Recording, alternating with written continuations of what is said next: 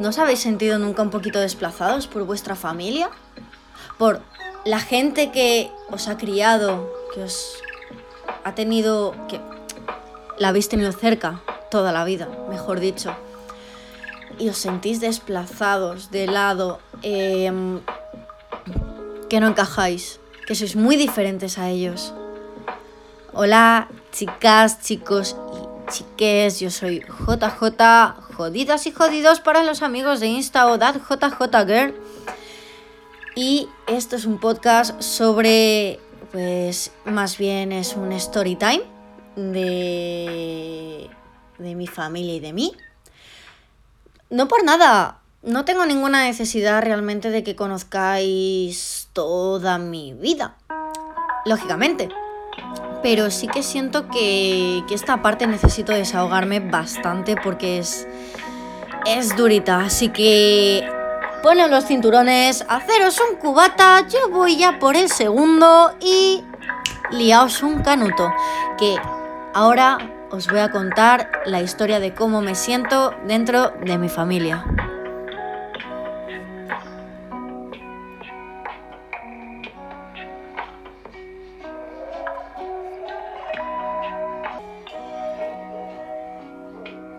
Para que lo entendáis, yo siempre me he sentido súper alejada de mi familia. En plan, ¿cómo os lo explico? Mi padre, vamos a decir que es de color negro. Y mi madre es de color blanco, ¿vale? No, no de piel, hijos míos, sino de, de, imagínate, pensamientos, si tuviésemos que poner un color, mi padre sería negro y mi madre sería blanco. En el sentido de que mi padre es muy hippie, muy liberal, em, es igual que yo en el sentido de que pues consume cannabis, de hecho yo he crecido viendo como, como él pues planta y consume y de hecho yo no sé si hasta cierto punto lo normalizo por eso, porque es como la única sustancia estupefaciente, por decirlo de alguna manera así legalmente apropiada, eh, que he visto desde que tengo uso de razón. Yo creo que por eso en parte la normalizo, pero bueno. Eh, también es porque si nos pusiésemos a, ponerlo en concepto de drogas, vamos a llamarlo así, eh, sería la única que consumo. Y de manera regular y habitual, es más, no me gusta el tabaco, si no es con un poco de hachís. Las cosas como son. Em, no creo que a día de hoy se tenga que categorizar a una persona o, o malver porque diga que consuma cannabis. De hecho, le estaba hablando el otro día con un colega mío. Eh, ¿Qué influye en mi profesionalidad? Yo sinceramente llevo fumando desde los 15 años. Y soy una de las que mejor hacen su trabajo en todos y cada uno de los trabajos en los que he estado. Si no, no tendría referencias tan buenas. Y es una realidad que está constatada. Eh, mm, habré llegado tarde al trabajo una vez en mi vida. Una vez en cada trabajo, para ser exactos. Pero bueno, es eso. Siempre he sido súper, súper responsable. Esa es una parte que he sacado de mi madre por suerte, o por desgracia, no lo sé muy bien, he sacado el resto de mi padre. Y siempre para la familia de mi madre, al ser tan diferente, siempre ha sido como un, una manera o una excusa para no tenerme en consideración tanto como el resto de mis primos o, incluso que mi hermana. No, yo no le deseo nada de malo a mi hermana, de hecho la quiero un montonazo, todo lo que ella necesite sabe que se lo doy. Soy su hermana mayor y para mí eh, ella no tiene culpa de nada, de, en el sentido de recibir más afecto que yo. Pero es eso, es una realidad, es una realidad en el sentido de que yo no tengo, yo no he recibido nunca ese afecto por parte de mi familia, de, de sentir que es mi familia porque siempre me han visto ellos como una persona ajena a la familia, no por otra cosa. Yo he crecido sintiéndome... Eh, es muy estereotipado, pero la oveja negra. Siempre me he sentido la oveja negra. Pero no porque realmente yo sea la rebelde y tal. De hecho, pues yo qué sé, trabajo, tengo un trabajo estable, eh, estudio en la universidad a distancia, porque trabajando pues no es lo mismo ese horario, vivo sola, me mantengo, lo único que no pago es el seguro de la moto y mi teléfono, pero absolutamente todo lo demás lo pago yo. Eh, no me considero una persona irresponsable en la vida. Pero no sé, a veces me siento un poquito como como cuando te dicen que tú eres una cosa y tú sabes que no lo eres, pero cuando llevan tanto tiempo machacándote con ello, al final te piensas que lo eres. Es irónico porque por un por un lado me veo así, me veo como un monstruo a ojos de ellos, me veo como algo que no debería existir, como algo que no debería estar ahí. Simplemente como algo que molesta y que fue un error. Como me veo más como el reflejo de mi padre que como una persona independiente y ajena a todo lo que sucedió antes incluso de yo nacer o antes de yo tener conciencia. Pensar que cuando mis padres se separaron yo tenía dos años, yo no, no, no sabía cómo era mi padre, no sabía cómo era mi madre, entonces no sabía los motivos de divorcio. Yo era un bebé, no tenía ni puta idea de nada.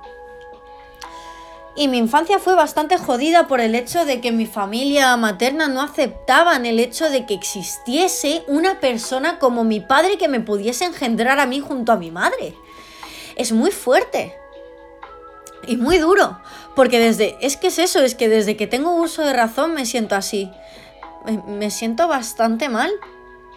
Hay veces que siento un vacío en mí y de hecho desde que soy tan pequeña, pero tan pequeña ver como los padres de mis colegas, eh, aunque estuviesen divorciados, se llevaban de puta madre. Es más, yo tenía dos compañeros en clase, eh, vamos a decir, bueno, una chica y un chico. La chica tenía los padres divorciados, pero en los cumpleaños de la chica, cuando éramos muy pequeños, yo recuerdo que se llevaban de puta madre los padres, no tenían disputas ni nada. En mi puñetera vida, quitando mi comunión y mi padre de fondísimo, he visto a mis padres, después de estar divorciados, mínimamente teniendo una conversación cordial. Y no por mi padre, precisamente. Y por otro lado, el resto de mi familia, eh, hay una gran parte que sinceramente es un neutro, es un no me llevo con ellos, pero no me llevo mal. La parte que me llevo. Y por otro lado, con los que más relación tengo precisamente son con los que más choco. Em, no me gusta nada que me consideren un reflejo de mi padre. Pero no por cómo es mi padre, adoro cómo es mi padre, me encanta mi padre, lo quiero muchísimo y a rabiar. Y me encanta ser como él y tener esta mentalidad tan abierta y, y tantas cosas que, en la cabeza que soltar y tanta creatividad me encanta. Me encanta como soy y me encanta la parte que he heredado de mi padre. Y también me encanta la parte que he sacado de mi madre, en cierto modo. Lo que no concibo es el hecho de que una parte de mi familia no me acepte como soy. es curioso. Mi mismo abuelo quiere que viva una vida que yo no, yo no quiero. El día que, el día que mandé la denuncia a inspección de trabajo por mi, por mi situación de empleo, que ya sale en uno de los podcasts anteriores, em, me dijo, ya has hecho lo que yo no quería que hicieses. Y yo me quedé así pensando en la frase y dije, es que no tiene que ser lo que tú quieras que yo haga. Tú tienes 72 para 73 años y has hecho tu vida y has tomado tus decisiones y has vivido en base a ellas. A mí me falta todavía mucho. Déjame, déjame en paz. Mi vida no es la tuya, seamos familia o no. Sinceramente, de mi familia tengo pocas, muy pocas, contadas con menos de los... Es que con los dedos y una mano puedo, puedo contar los familiares en los que medianamente confío o confío. Y me ha pasado toda la vida. Me he sentido siempre así.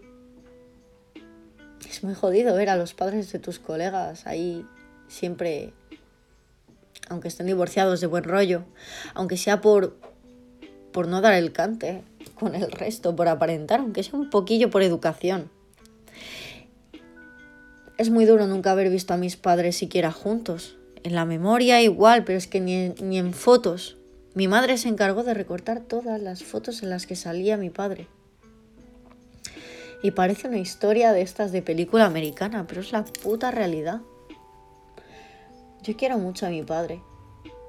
Y a día de hoy, eh, la situación personal eh, de salud que está pasando me hace pensar muchas cosas. Me hace pensar en el hecho de que, de que claro, cuando no me dejaban hablar con mi padre o, me castigaban sin verlo, cosas así, decía yo, tío, es mi padre, le quiero, le quiero ver, pero no hacía nada porque era demasiado pequeña y ahora que soy mayor y tengo la oportunidad de verle, aunque no sea mucho porque él trabaja, yo trabajo, tengo un hermano que es por parte de él y él tiene su esposa y su familia. Ahora me siento mal por no haber pasado toda mi infancia con él, que es lo que él se ha perdido de mí y está viviendo ahora de mi hermano. Tampoco se lo recrimino a mi hermano, es más, soy partidaria, soy partidaria de que todo el amor que no me han dado a mí me alegra que se lo hayan dado a mis hermanos. De verdad. Me alegra un montonazo. Porque los quiero con locura. O sea, mis hermanos para mí son algo... No, joder. no sé cómo explicarlo, loco. Mis hermanos para mí son lo máximo. Son. Mi hermana es muy como mi madre y muy gilipollas muchas veces, pero la quiero con locura. Y a la mínima que le pasa algo, estoy yo allí con uñas y dientes y lo que haga falta. Y mi hermano pequeño, el por parte de mi padre, es tan idéntico a mí, es tan yo, es un puto calco de mí, que hasta me asusta muchas veces y me encanta cómo son los dos y me encanta que le den el cariño que yo no he recibido por parte de, de, mis padres. Por mi padre biológico, porque es que no le han dado la oportunidad de, de dármelo y por mi y por mi familia de madre porque es que no les ha dado la gana, porque me han visto siempre como un clon de mi padre. Es es putamente irracional. La verdad. Al final el demonio cuando te alejas del infierno lo que quiere es que vuelvas, ¿no? Yo cada vez que intento alejarme de mi familia, ellos me meten en problemas, me echan broncas, no, no conciben el hecho de que no quiera saber nada de ellos. Y ahora si tuviese que elegir, sinceramente, ojalá pudiese estar en la otra punta del mundo y, y contactar con ellos o lo mínimo o nada, con la gran mayoría. Y puede ser un pensamiento muy duro, pero creedme que no os voy a contar ni el 0,00001% de lo que he vivido en mi vida con esta familia con mi familia en general, por parte de madre, por parte de padre, por parte de padrastro y por parte de todo. No os voy a contar ni un 0,0001%. Pero cuando dicen que en todas las familias se cuecen habas, hay algunas en las que pienso que, que se cuece lo que viene a ser todos los potajes, toda la carta de potajes que existe en el puto menú. Todas, todas las legumbres que te puedas tú meter en un huerto las sacas y todas esas las puedes cocer y atribuírselo a mi familia, básicamente. A veces me siento sobrepasada con ellos y siento que, que es que ya no les vale con que hagas silencio en mi vida frente a las suyas, sino que desean que la mía no esté. Es un pensamiento muy jodido, lo, que lo queráis o no. De hecho, me está costando bastante alcohol y bastantes porros para poder soltar esta paranoia y, y, lo siento mucho si pensáis que es un pensamiento adictivo, malo, negativo, me da igual, la verdad. Eh, ya sé yo bastante bien lo que hago con mi vida y sé lo que hago bien y sé lo que hago mal. Como he dicho, no soy una persona tonta ni mucho menos irresponsable en la vida. Pero hay veces que necesito desahogarme y los grandes artistas se inspiran por la noche con un cubata o con alguna droga. Mira a Sigmund Freud. No digo más. Charles Bukowski. Uh, Edgar Allan Poe. Ya, ya me callo. Bueno, chicas, chicos, chiques. Espero que os haya interesado este tema, que no me juzguéis mucho, porque la verdad es que La verdad es que me la sopla bastante lo que digáis este caso, en el sentido de, si decís algo negativo, que me la sopla bastante. Eh, cualquier cosa de apoyo, educada o crítica constructiva, sabéis que la acepto de putísima madre, los que me habréis hablado en algún momento. Y por lo demás, nada, que tengáis un buen inicio de semana o un buen fin de semana. Y nos vemos el domingo que viene con otro podcast de de esta menda quejándose o contando historias de la vida o simplemente, no sé, rayándome un poquito la cabeza y rayándose un poquito a vosotros. Así que buenas noches chicos, descansad, bye.